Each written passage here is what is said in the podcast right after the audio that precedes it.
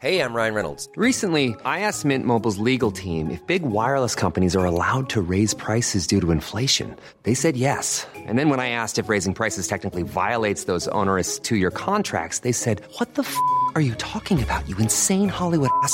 So to recap, we're cutting the price of Mint Unlimited from $30 a month to just $15 a month. Give it a try at mintmobile.com slash switch. $45 up front for three months plus taxes and fees. Promo rate for new customers for limited time. Unlimited more than 40 gigabytes per month. Slows. Full terms at mintmobile.com.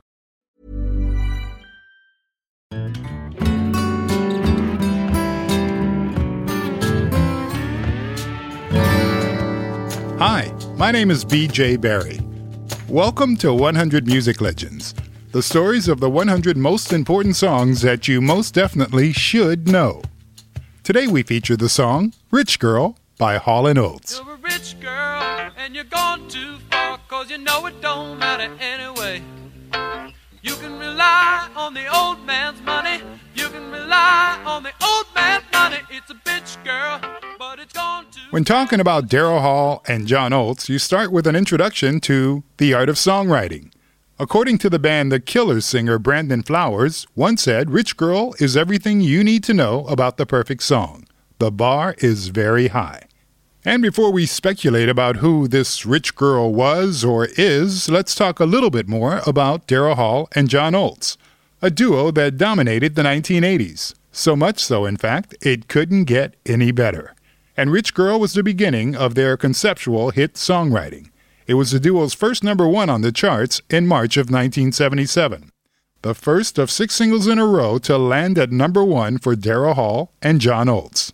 We all, of course, know the song Man Eater. That song's about a girl who eats her men up like chocolates. Oh, here she comes. Watch out, boy, she'll chew you up. Oh, here she comes. She's a man eater. So we have a man eater and we have a rich girl. And before we get to that rich girl, let's talk about a woman that may have a lot to do with the inspiring of Hall & Oates, and her name is Sara Allen. The woman who was at Daryl Hall's side for almost 30 years, and some say a muse of sort, the inspiration for the duo while they were on their way to success. Both Daryl Hall and John Oates come from Philadelphia, and they met during their school days. It was there that they got to know each other and have remained close friends ever since. To this day, they share a deep friendship and an almost telepathic understanding of each other. And because they both came from Philly, it was written in their DNA that their music must have something to do with soul. And maybe because of Daryl Hall's voice, whom some critics certify to simply be the world's best blue eyed soul singer. Well, the world's best is certainly a matter of opinion, but hey. Say,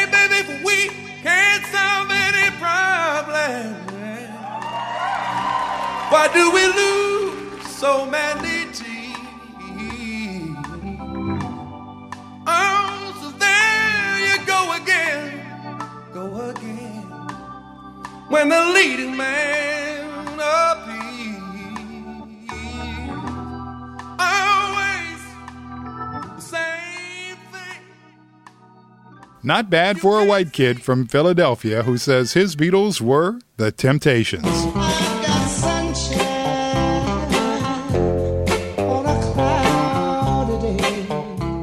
But that alone wasn't enough to fulfill his dreams of success. It was still a bit of a journey.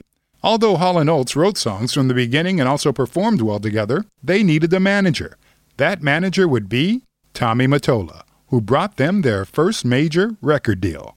But that wasn't really enough either. The first album got dusty in the record shops. Then their second and third album wasn't really successful either, although it did have a song called She's Gone on it.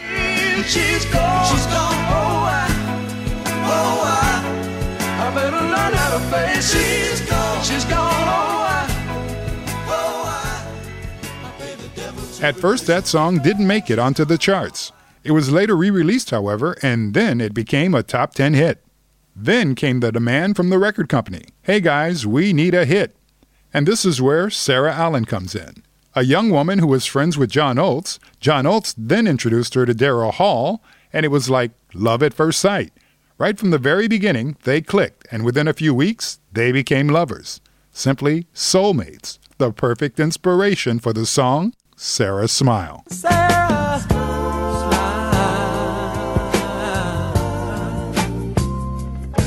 Oh, smile? That song went top 10 and is considered to be their breakthrough song. Now all they had to do was write another hit song and this time make it all the way to number one. And for that, you had to write a real catchy song. On the next album, Bigger Than the Both of Us, the single was Rich Girl, and it had exactly the right stuff to go all the way to the top of the charts, which they followed with six more consecutive number ones. And this, my friends, was worldwide success. Rich Girl is a song about a girl who simply allows herself everything because she always knows that daddy has money and daddy can solve all of her problems. You can rely on the old man's money. Immediately, there was speculation everywhere. Who exactly were Hall & Oates talking about?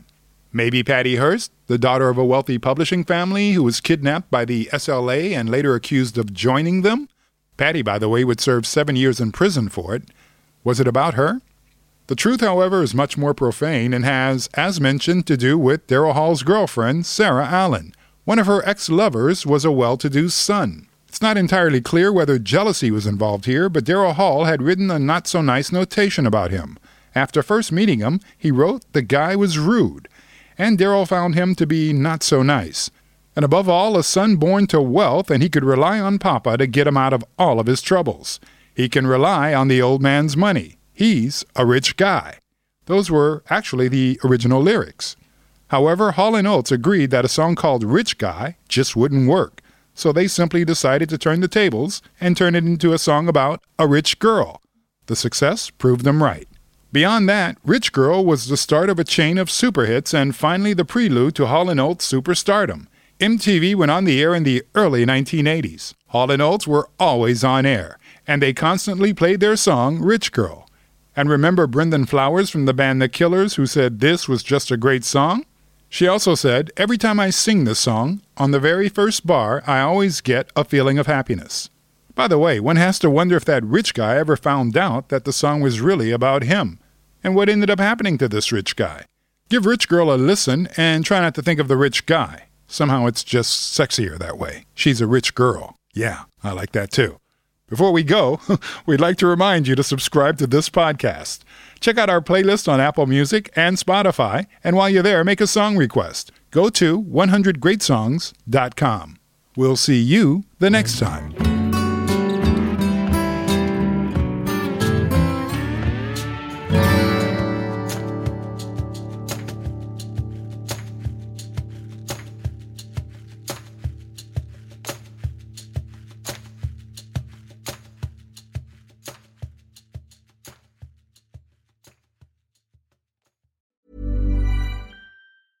Mom deserves the best, and there's no better place to shop for Mother's Day than Whole Foods Market. They're your destination for unbeatable savings, from premium gifts to show-stopping flowers and irresistible desserts. Start by saving 33% with Prime on all body care and candles. Then get a 15-stem bunch of tulips for just $9.99 each with Prime. Round out Mom's menu with festive rosé, irresistible berry chantilly cake, and more special treats. Come celebrate Mother's Day at Whole Foods Market. Planning for your next trip? Elevate your travel style with Quince. Quince has all the jet setting essentials you'll want for your next getaway, like European linen, premium luggage options, buttery soft Italian leather bags, and so much more. And it's all priced at 50 to 80% less than similar brands. Plus, Quince only works with factories that use safe and ethical manufacturing practices. Pack your bags with high-quality essentials you'll be wearing for vacations to come with Quince. Go to quince.com slash trip for free shipping and 365-day returns.